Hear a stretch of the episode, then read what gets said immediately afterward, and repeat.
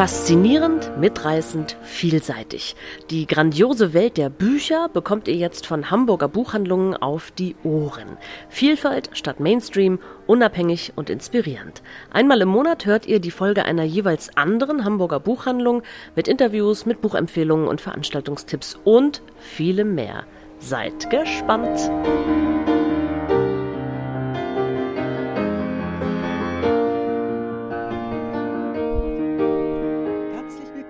Zur neuen Folge in diesem Monat aus der Buchhandlung Beusen und Mauke.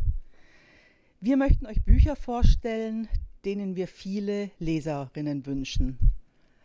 Und gespannt könnt ihr auf das Interview am Ende sein, das Anja mit Rudi Wittmer geführt hat.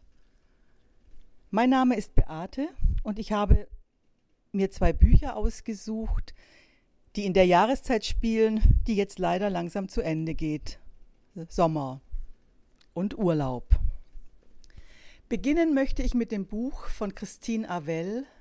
Nur hier sind wir einzigartig, erschienen im Mare Verlag und übersetzt von Christine Ammann. Es spielt auf einer griechischen Insel, die nicht genau genannt wird, auf einer Insel, die noch so ist, wie wir uns griechische Inseln vorstellen. Wenig vom Tourismus überlaufen. Der, Steg zum, äh, der Weg zum Wasser ist noch ungepflastert. Im Dorf wenig Touristen. Hierher kommen Zack, Niso und Evi jedes Jahr für drei Monate mit ihren Eltern. Ihre Eltern sind Archäologen. Sie haben eine Ausgrabungsstelle Sie betreuen eine Auf Ausgrabungsstelle und die Kinder helfen. Sie dürfen helfen, sie sollen helfen, aber sie haben auch ganz viel freie Zeit, die sie so verbringen können, ohne Aufsicht, wie sie es gerne möchten. Und das tun sie auch. Es ist eine tolle Zeit, die sie erleben. Und es ist ihre Kindheit, es ist ihre Jugend, es ist diese ständige Wiederkehr. Man weiß, im Sommer drei Monate Freiheit. Aber irgendwann geht eben auch mal diese Zeit zu Ende. Sie werden größer.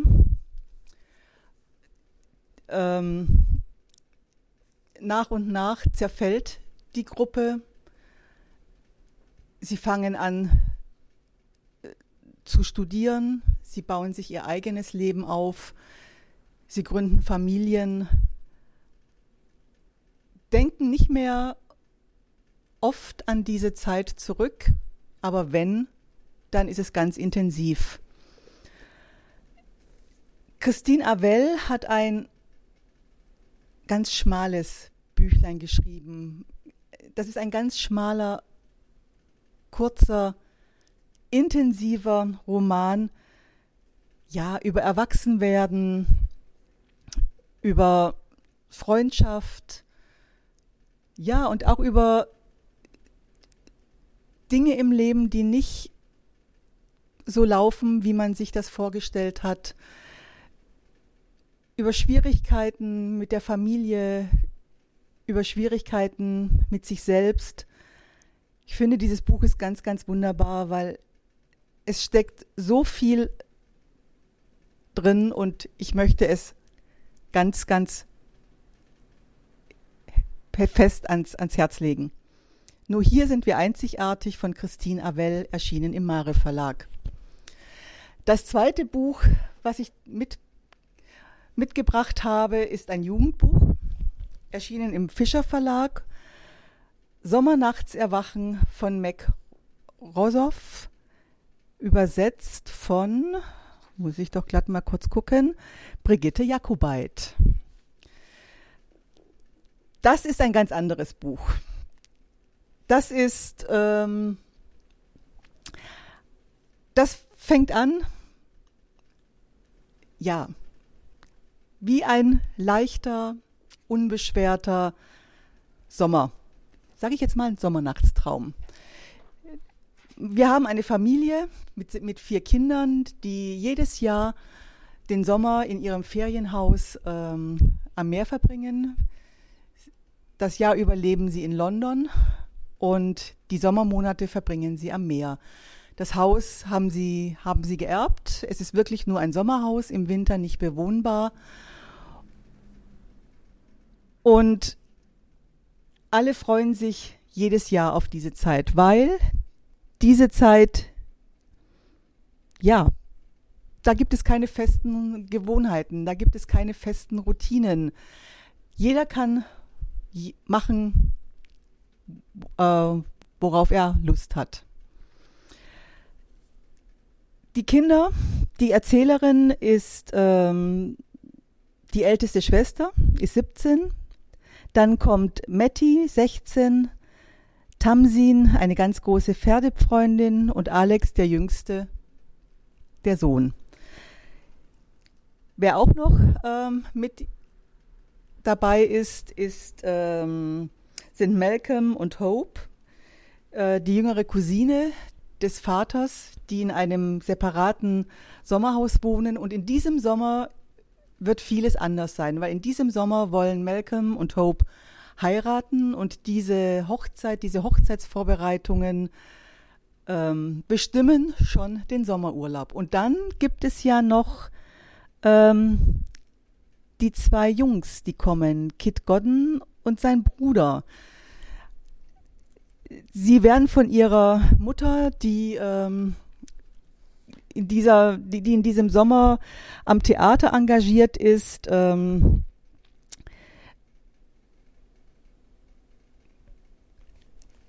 zu, zu Hope gebracht und sie sollen den Sommer miteinander verbringen. Und Kit ist so etwas, was man ja, glaube ich, wirklich so einen Mädchenschwarm nennt. Und der nützt das auch weitlichst aus.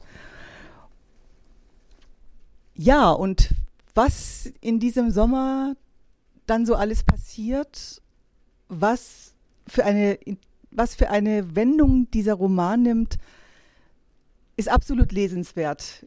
Es ist ein Jugendbuch, ich würde sagen, ab 14.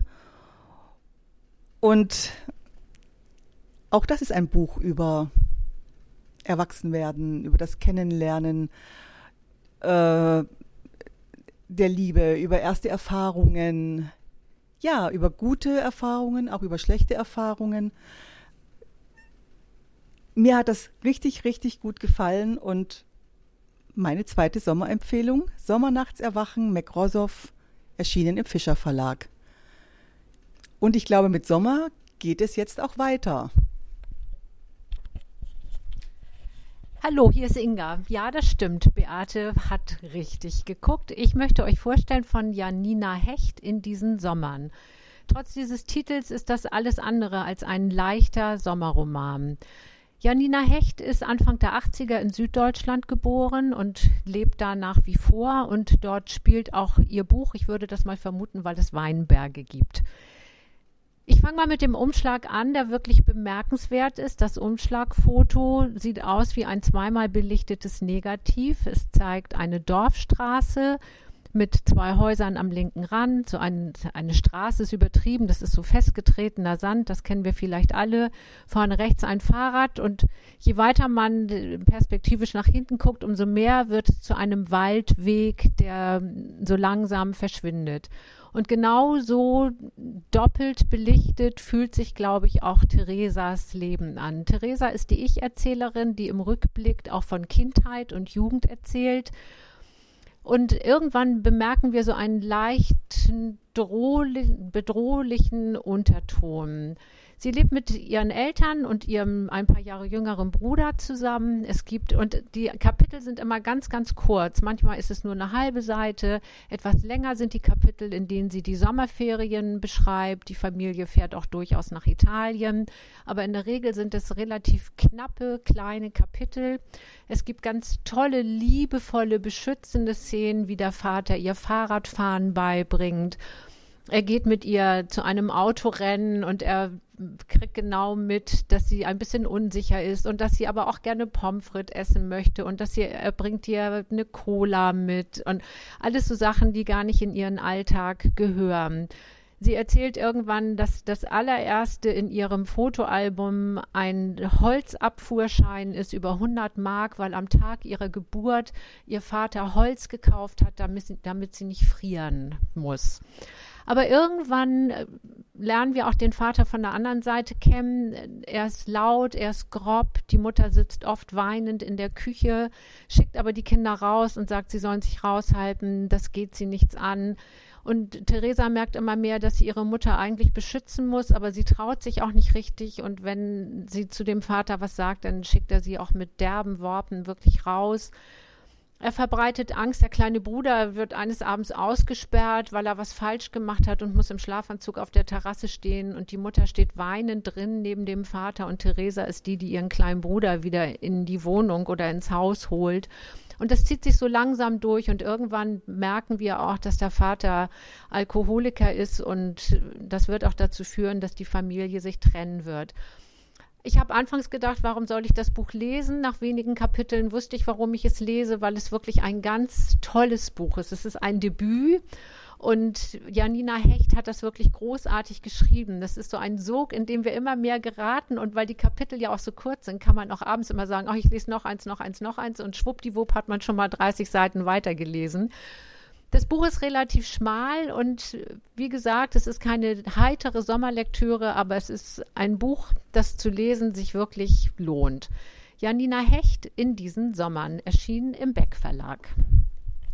Das zweite Buch, das ich mitgebracht habe, ist von Ute Mank und heißt Wildtriebe. Ute Mank hat auch ein Debüt geschrieben, ist allerdings nicht Ende 30 und das, ihr Geburtsdatum wird uns im, im Umschlag verschwiegen.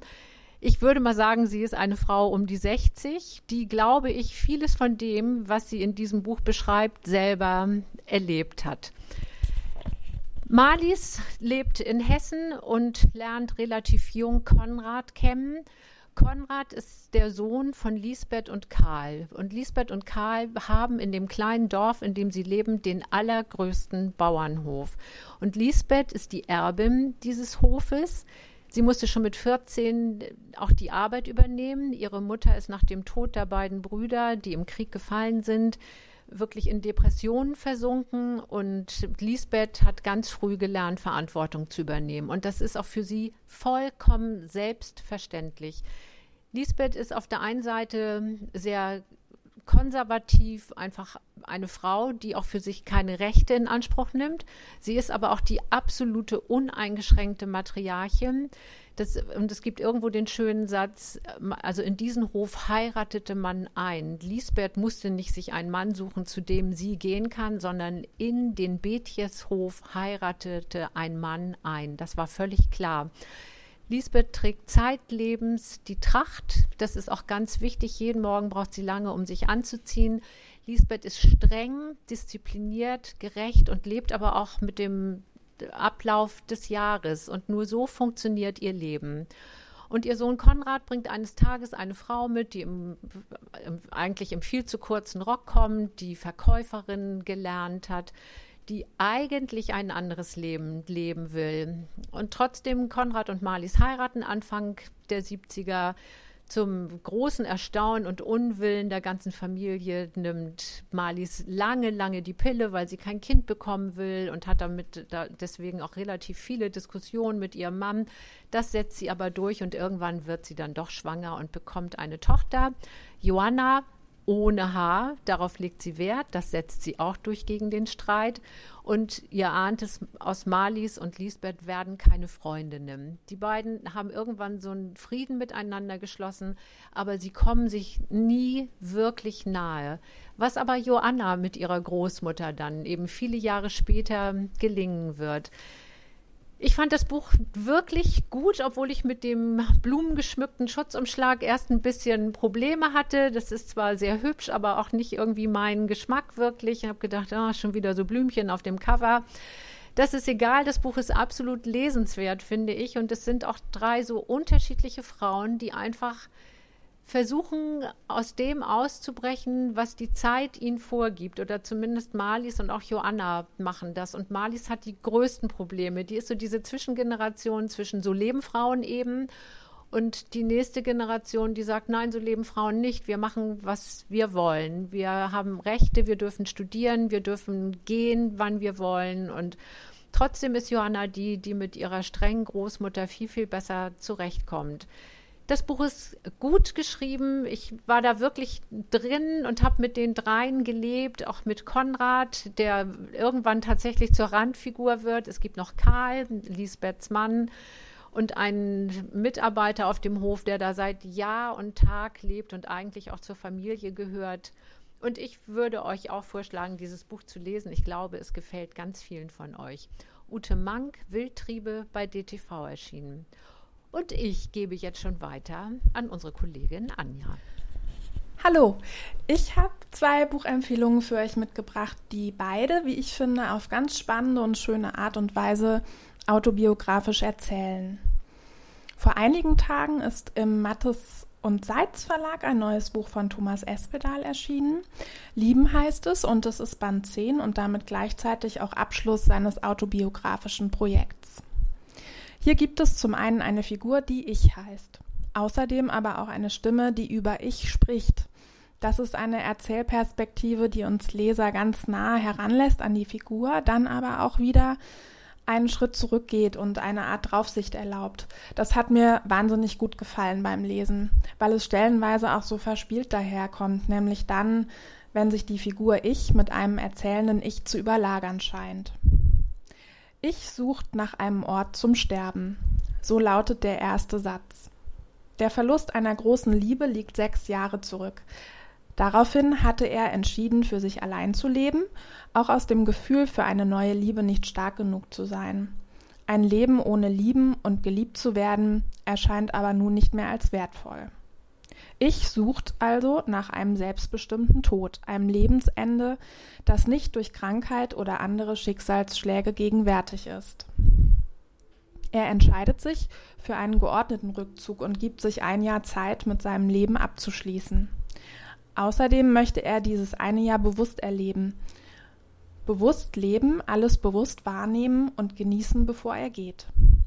Wir begleiten Ich in der Folge durch dieses Jahr, das ein intensives Jahr ist, voller Erlebnisse und Begegnungen, in denen er sich spiegelt und die ihn seine Entscheidung, aus dem Leben zu gehen, auch immer wieder in Frage stellen lassen. Ich mochte das sehr, dieses Kreisen um ein Leben und um das Lieben und die damit verbundenen großen Fragen. Was macht ein Leben lebenswert? Ist ein Leben ohne zu lieben überhaupt möglich? Welchen Stellenwert nimmt die Liebe in unserem Leben überhaupt ein? Thomas Espedal erzählt wie immer kurz, reduziert und natürlich poetisch. 120 Seiten umfasst sein Buch nur und kommt dabei ganz ohne Weltschmerz aus. Eine leichte Melancholie schwingt im Subtext mit, aber das ist bei einer Auseinandersetzung mit dem Leben und seiner Endlichkeit auch vollkommen okay, finde ich. Das Buch hat aus dem Norwegischen übersetzt Hinrich Schmidt-Henkel. Es ist, wie gesagt, bei Mattes und Seitz erschienen im August diesen Jahres. Meine zweite Empfehlung ist ein Buch der Künstlerin Sophie Kall. Es ist ein ganz besonderes Buch, finde ich. Und als ähm, es erschienen ist, habe ich mich darin sofort verloren. Ähm, deswegen möchte ich es auch unbedingt jetzt hier empfehlen. Sophie Kall ist ja bekannt dafür, dass sie zumeist in Text und Bild kombiniert erzählt und ähm, ihr neues Buch umfasst 65 Erzählungen. Wahre Geschichten heißt es. Hier ähm, sind immer einem relativ kurzen Text auch ein oder zwei Bilder beigefügt die das Erzählte auf gewisse Art und Weise ergänzen und dokumentieren. Ihre Texte sind klar und einfach und werfen Schlaglichter auf einzelne Dinge, die in ihrem Leben eine Rolle gespielt haben und die als ja, die jeweils als Stellvertreter fungieren für das Erlebte. Hier wird also nicht einfach nur chronologisch erzählt und abgespult. Wir finden einzelne Episoden, die übertitelt sind mit zum Beispiel der Bademantel, der Liebesbrief oder die Tasse. Es ist eine in ihrer Verknappung radikale Form, die hier von einem Leben erzählt, in dem auch kleine, auf den ersten Blick unscheinbare Dinge eine große Rolle zugewiesen bekommen.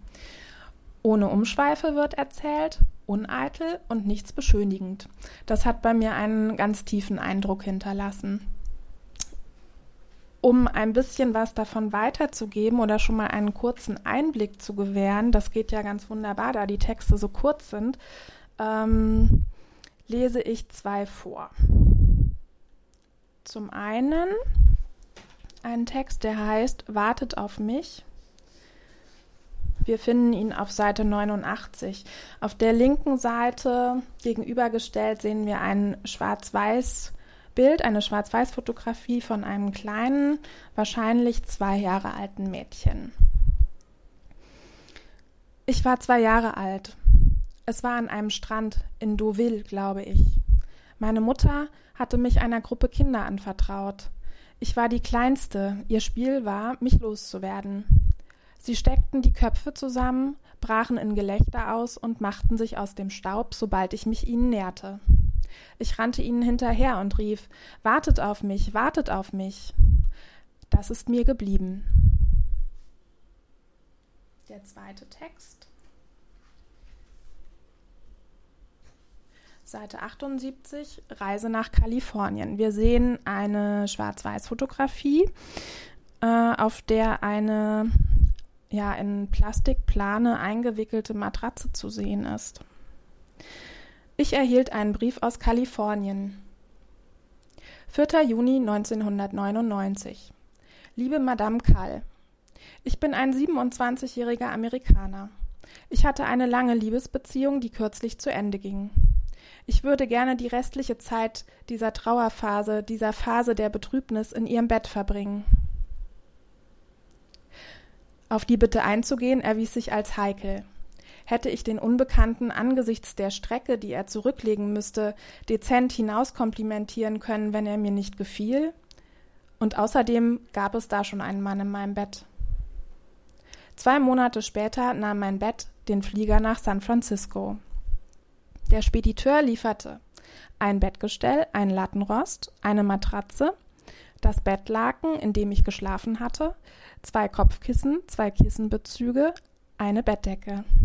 Ich wünschte dem Empfänger eine rasche Besserung und bat ihn, mich über den Verlauf seiner Genesung zu informieren, so dass ich meine Habe bei vollendeter Heilung wieder zurückerlangen konnte. Er bestätigte den Erhalt am 4. August. Ihr Bett ist bequem. Der von ihm ausgehende Geruch beruhigt mich. Ich werde Sie über die Entwicklung des Aufenthalts auf dem Laufenden halten. Im September erfuhr ich dann, dass das Leiden geendet hatte. Am 2. Februar 2000 war mein Bett zurückgekehrt. Soweit. Also, ihr seht, das sind beides ganz intensive Auseinandersetzungen mit dem Leben und ähm, ja, ich empfehle beide Bücher wirklich mit Nachdruck. Sie sind zum einen kurzweilig, weil nicht so besonders umfangreich, aber ähm, in ihrer Kürze so dicht und komprimiert, was den Inhalt angeht und dadurch auch so intensiv, dass es wirklich ein beides ein ganz großartiges Leseerlebnis ist. Ähm, genau, und jetzt zum Abschluss noch etwas Besonderes, denn ähm, es gibt da in Leipzig einen ganz kleinen und sehr feinen Verlag namens Spector Books, die vor einiger Zeit ähm, eine ganz tolle Anthologie herausgebracht haben. Nachbilder heißt sie, eine Fototext-Anthologie. Herausgegeben wurde sie von der Plattform Kulturpublizistik der Zürcher Hochschule der Künste und dem Fotomuseum Winterthur. Im Fotomuseum Winterthur übrigens war unlängst auch eine Ausstellung mit den Arbeiten von Sophie Kall zu sehen, also mit einem Ausschnitt ihrer Arbeiten. Ähm, eine Ausstellung, die ich leider verpasst habe, ähm, genau, die mich aber auf die äh, auf dieses neue schöne Buch bringt. Für mich ist das Buch eine richtige Schatzkammer. Auch hier haben wir nämlich wieder, wie auch ähm, sonst sehr häufig in, äh, bei literarischen Texten, eine, ein Zusammenkommen von Fotografie und Text. Ähm, das Buch ist super schön gestaltet. nämlich von Corinne Giselle und Anna Marchini Camilla. Ich hoffe, dass ich das richtig ausgesprochen habe. Ähm ja, dieses Buch, da kann man wirklich richtig lang drin blättern. Ähm, man muss es nicht von vorne bis hinten durchlesen. Es umfasst auch ganz viele einzelne Arbeiten und ähm, ich habe mich sehr gefreut, dass das geklappt hat. Ich habe nämlich mit Rüdi Wittmer, einem der Herausgeber äh, des Bandes, sprechen können. Wir hatten ein, ein ganz angenehmes und schönes Zoom-Gespräch, das hier im Anschluss folgt. Man kann also somit so ein bisschen auch Einblick bekommen in diese ja, experimentelle Arbeit eigentlich, ähm, die dort vonstatten ging. Also es war so, bei dem Buch von Sophie Kall haben wir ihre, von ihr eigenen ausgewählten Bilder zusammen mit ihren eigenen Texten. In dieser Anthologie hier ist es jetzt so, dass ein Fundus des Fotomuseums mh, mm, zur Auswahl gestellt wurde, zu dem Künstler äh, Literaturschaffende, schreibende Autorinnen und Autoren ähm, geschrieben haben. Und ähm, das Gespräch gibt Einblick in diesen Ansatz und in die Arbeit. Ich wünsche euch ganz viel Spaß damit und sage bis bald. Tschüss.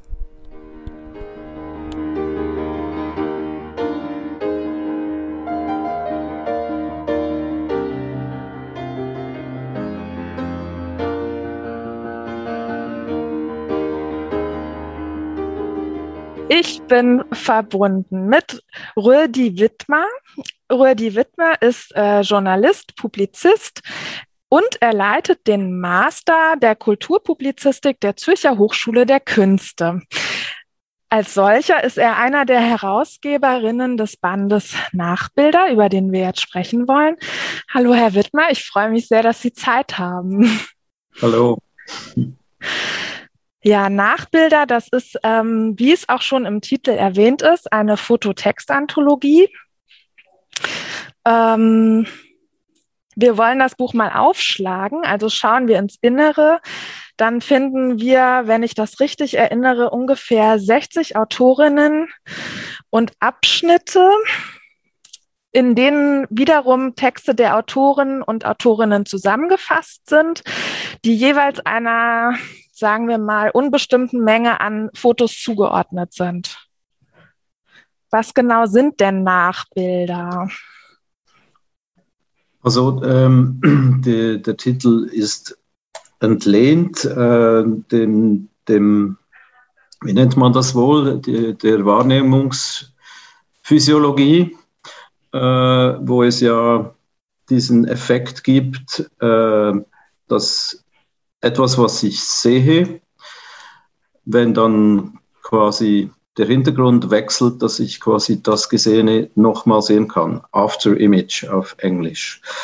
Und wir meinen das im übertragenen Sinn, dass die, die Texte äh, nochmal Bilder, als Bilder verstanden werden können, die äh, reagieren oder die Echos sind auf die Fotografien.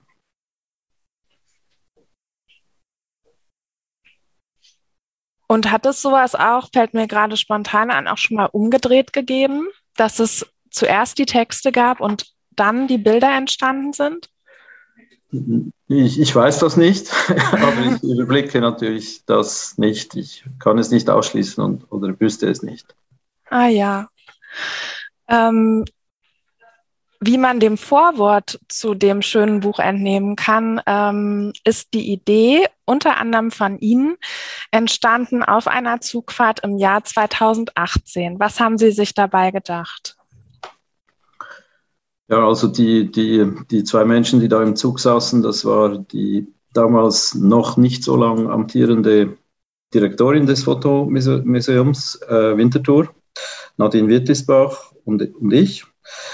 Und wir haben gewusst oder ja, wir haben einander gesagt, wir möchten etwas machen zusammen, eine Publikation im Kontext der, dieses Masterstudiengangs Kulturpublizistik.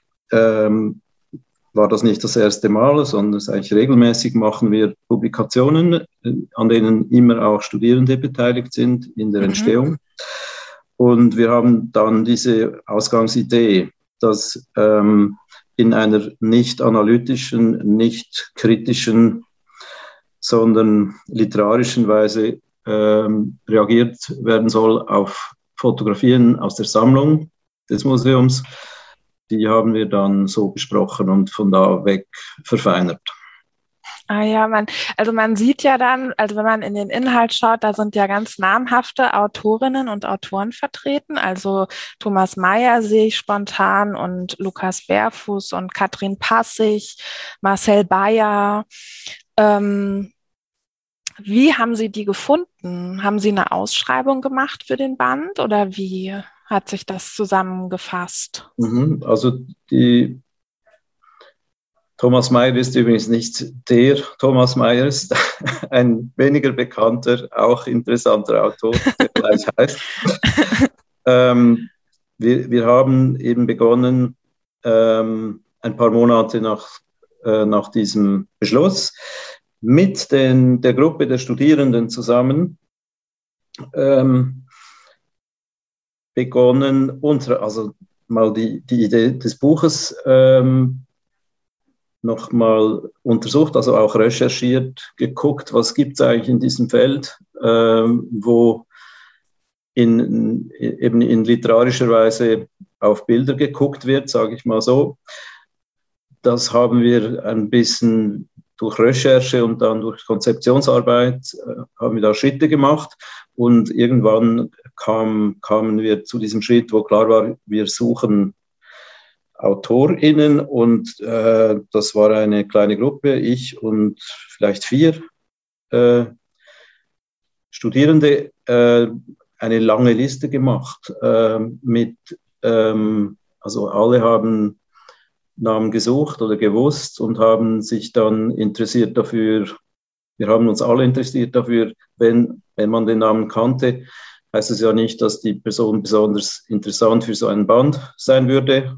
Sie nicht wegen dem Namen nur fragen, mhm. sondern eher, weil, weil das etwas Spannendes gibt in diesem Werk, ein, eine Auseinandersetzung mit Fotografie oder eine Art äh, mit mit Bildern umzugehen oder mit Erinnerungen, was immer auch ein, ein naheliegendes Thema ist zum Beispiel.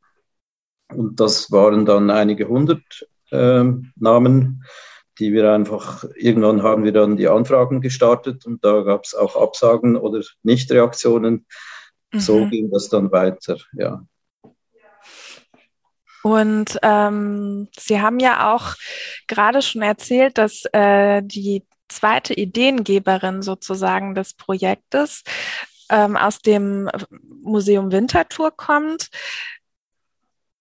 Sie haben ja unglaublich viele äh, Fotos dort ähm, mhm. zur Auswahl sozusagen gehabt, die die die man den Texten irgendwie zuordnen könnte. Wie groß war der Fundus der Bilder und wie hat sich das konzeptuell gestaltet? Also wie haben sozusagen die Bilder zu den Texten gefunden? Mhm. Also äh, die kleine Gruppe, die ich gerade erwähnt habe, äh, die da sich um Autorinnen äh, bemüht hat, da gab es eine andere, etwa gleich groß, die wurde begleitet von Dozenten, der, der für dieses Buch die Entstehung sehr wichtig war äh, oder bleibt. Basil Rocker ist mein Kollege, der auch andere Publikationen gemacht hat in unserem Kontext ähm, Basil Rocker, aber vor allem auch diese ähm, Handvoll Studentinnen äh, haben diese Sammlung äh, durchgesehen und haben äh, versucht, in Schritten äh, quasi, was interessiert uns, äh, ohne immer zu wissen, auch warum. Äh, jedenfalls eine, eine Auswahl dann ist entstanden und die hatte eine plus minus eine äh, Eingrenzung 90er Jahre äh, war quasi dann irgendwann die Vorgabe. Es waren alles oder fast alles Bilder aus den 90er Jahren. Und es waren, wenn ich es richtig erinnere, dann 900, äh, ein Korpus mit 900 äh, Fotografien, die wir den Schreibenden quasi zugemutet haben, nicht darüber zu schreiben, sondern daraus auszuwählen. Also das durchzusehen und dann auszuwählen. Wow.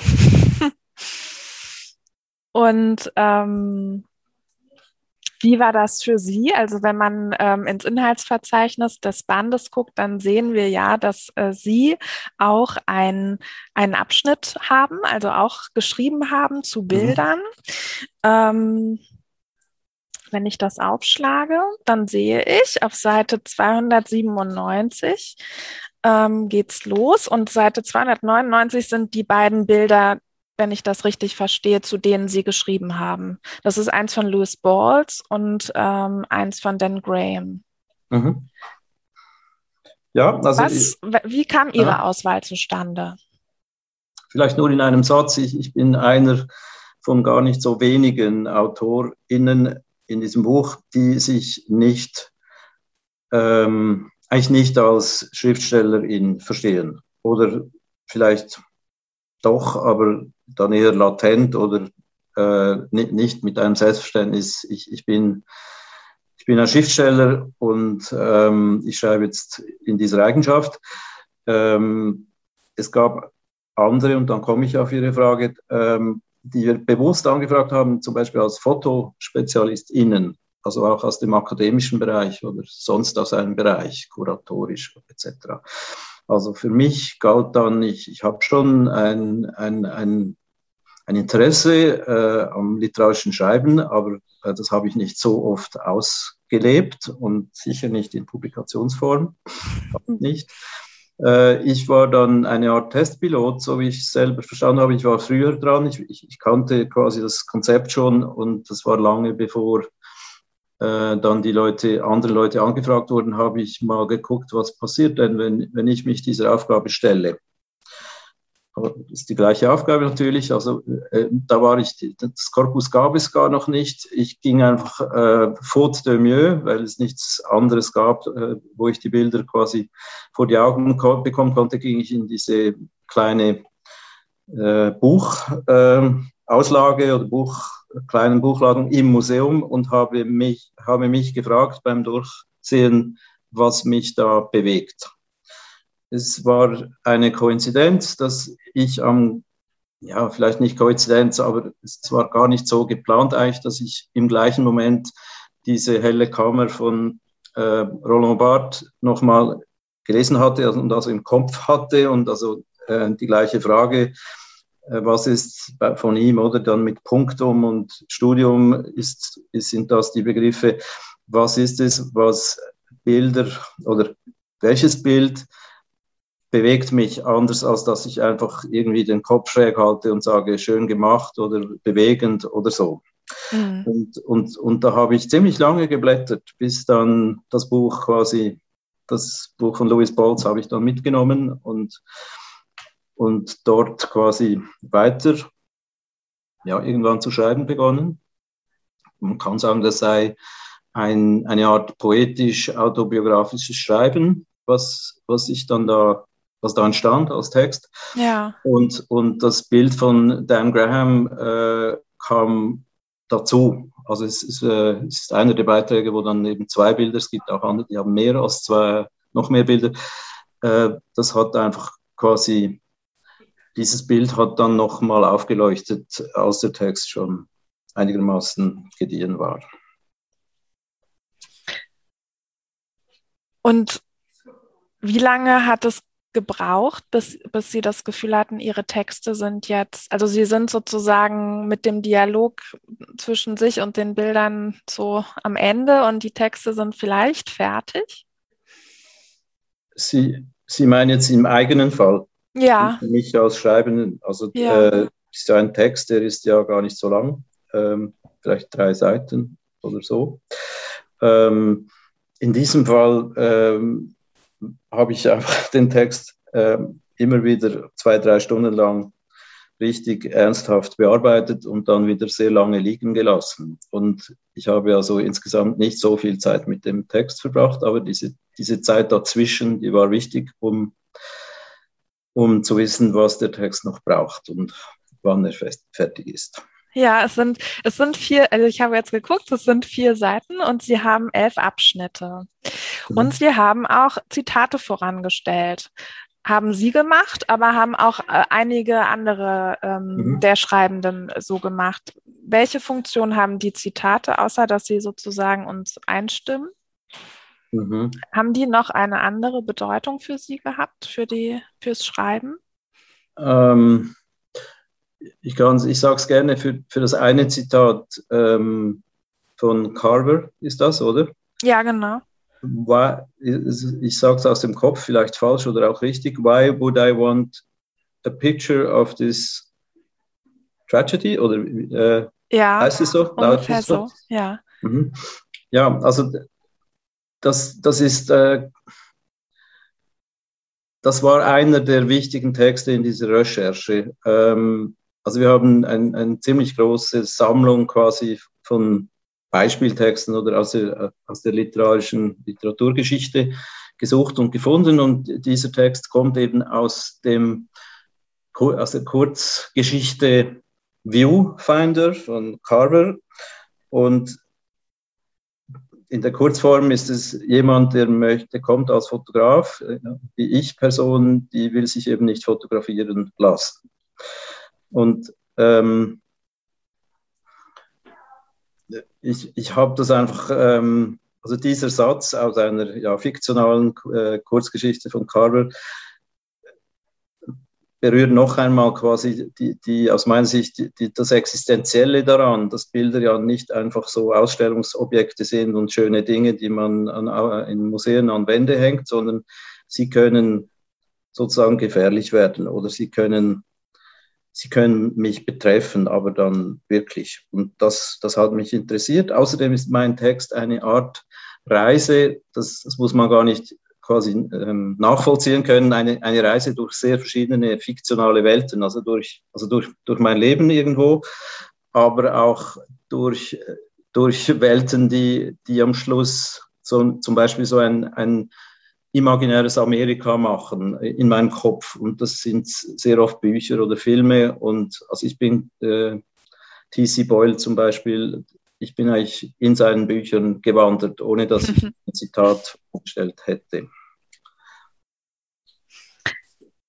Und würden Sie, würden Sie also die, was hat sozusagen diese Art und Weise der Auseinandersetzung für eine ganz besondere Qualität?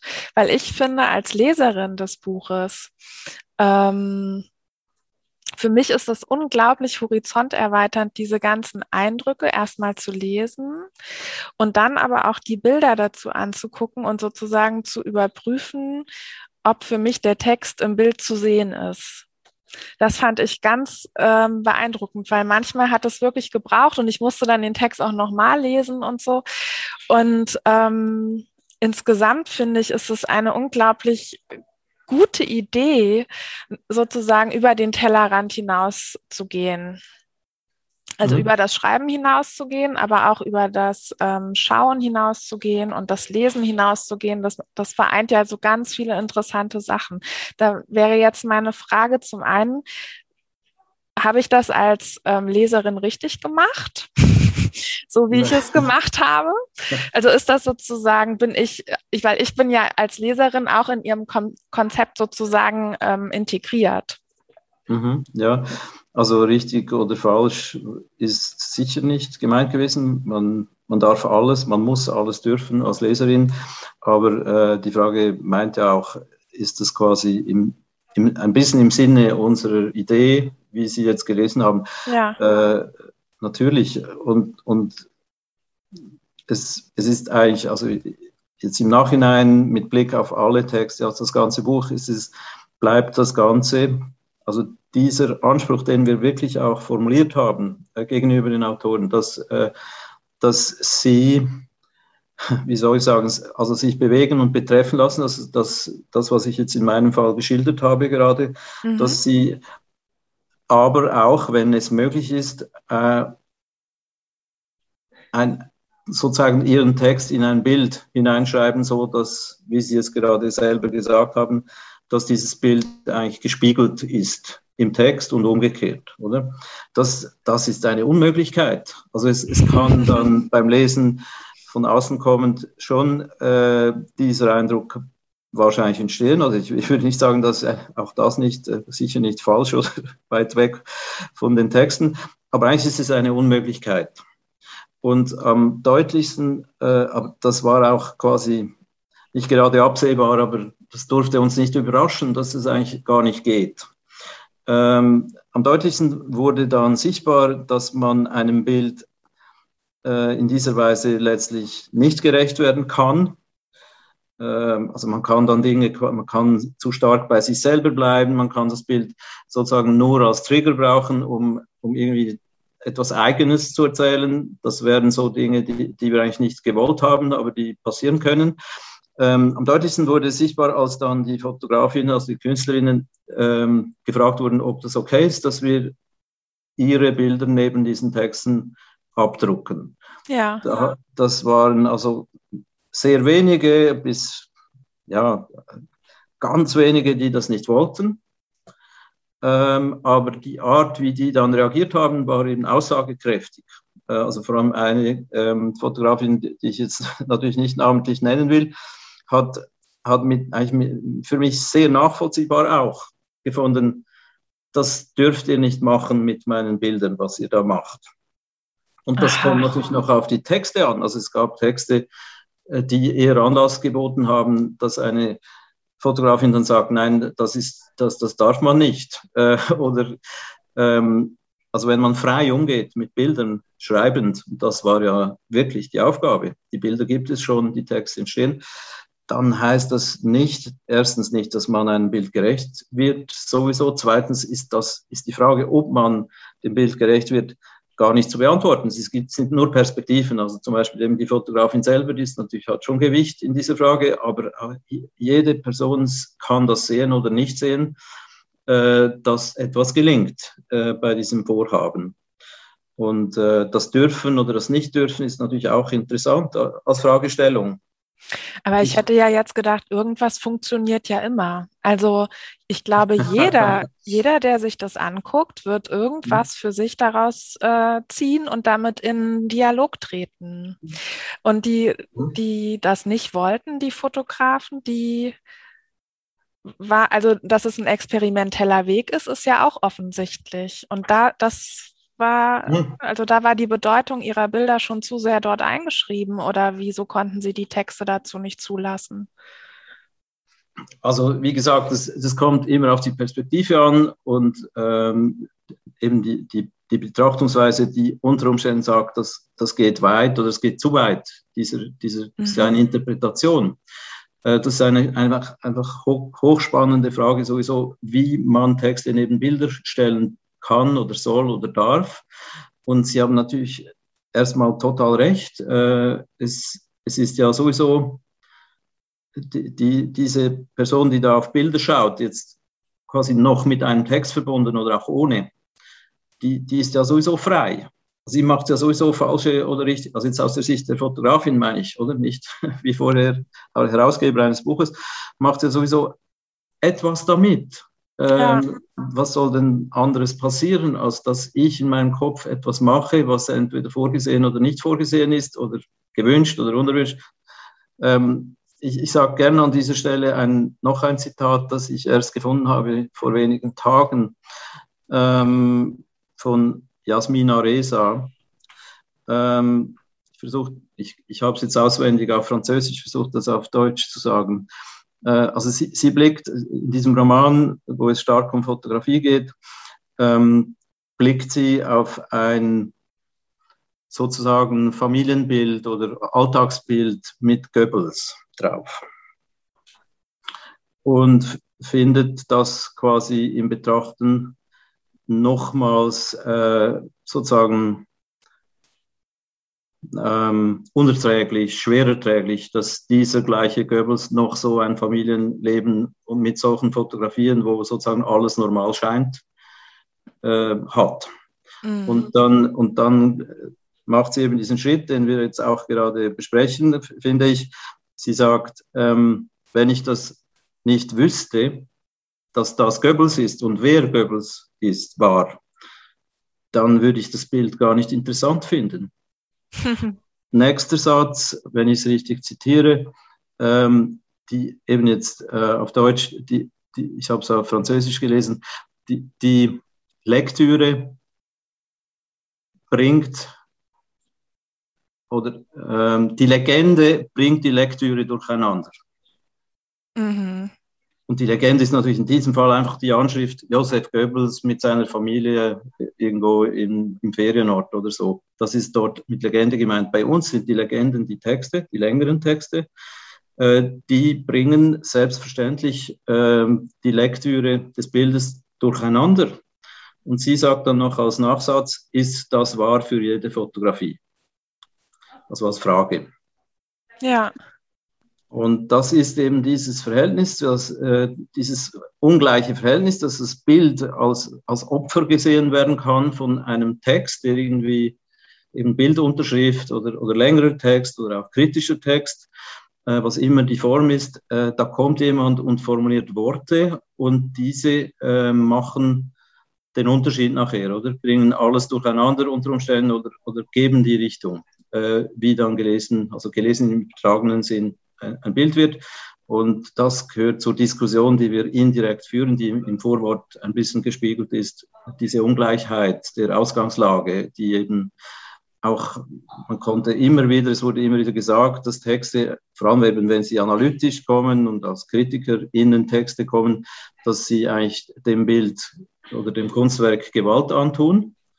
Es gibt das berühmte Werk von Susan Sontag, Against Interpretation. Mhm das eigentlich irgendwie gelesen werden könnte als ähm, einfach nichts sagen, nur das Bild stehen lassen und wirken lassen. Aber das geht auch nicht. es, gibt immer etwas rundherum, was ich dann bekomme äh, oder nicht beko oder fantasiere, wohin ich dieses Bild transportiere mit, mit letztlich auch Begriffen oder mit Wort. Und Sie haben ja auch, also wie man ähm, auf der Seite der Hochschule sehen kann, was ganz Besonderes vor mit, mit ähm, also es ist ja sozusagen noch nicht das Ende. Man hat ja schon das Gefühl, es sind jetzt schon viele Dimensionen angesprochen, aber Sie haben noch was Besonderes vor mit dem Buch. Was machen Sie?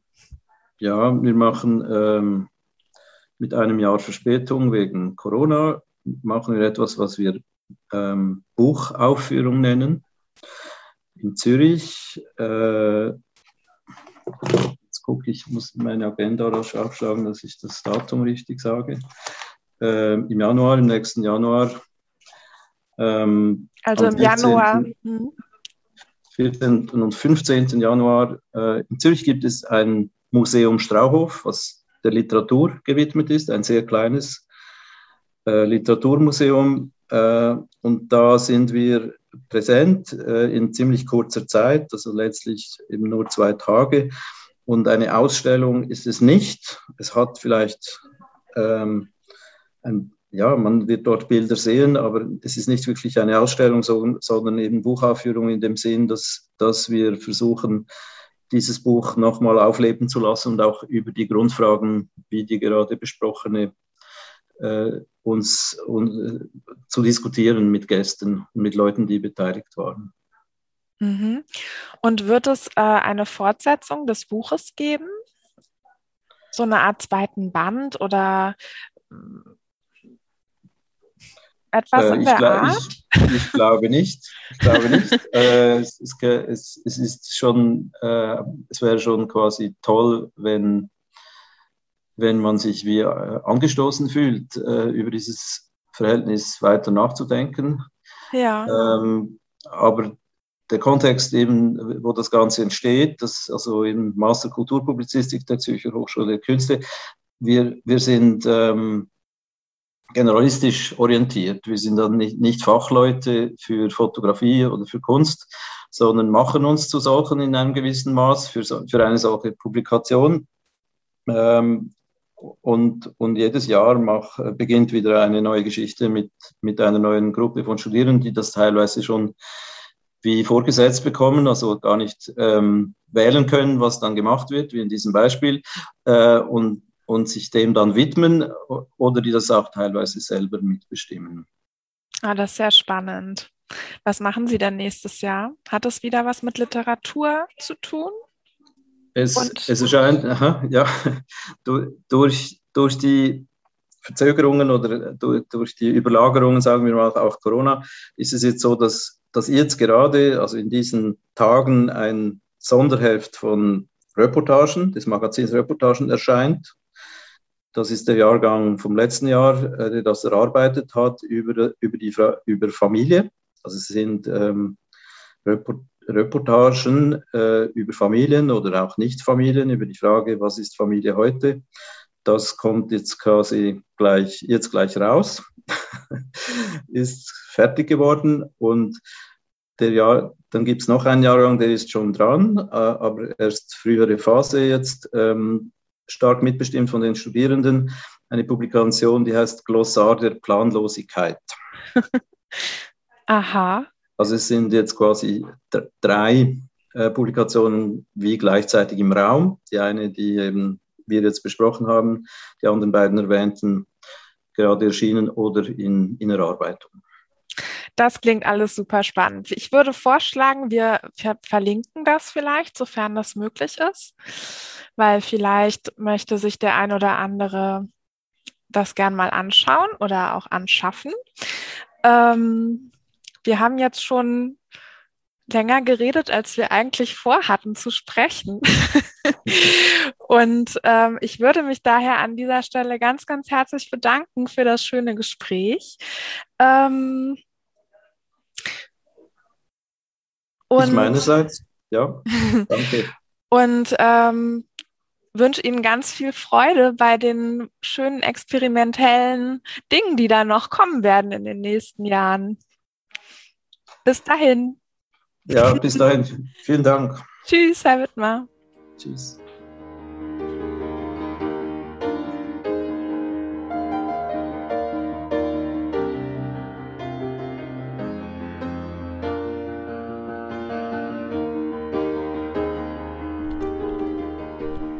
Das war er jetzt also, der September-Podcast aus der Buchhandlung Beusen und Mauke. Wir hoffen, er hat euch gefallen und wir konnten neue Anregungen liefern. Wir wünschen allen einen wirklich richtig guten und schönen September. Im Oktober kommt der Podcast, der neue Podcast-Hörstoff aus der Buchhandlung Christiansen in Ottensen. Viel Spaß. Tschüss.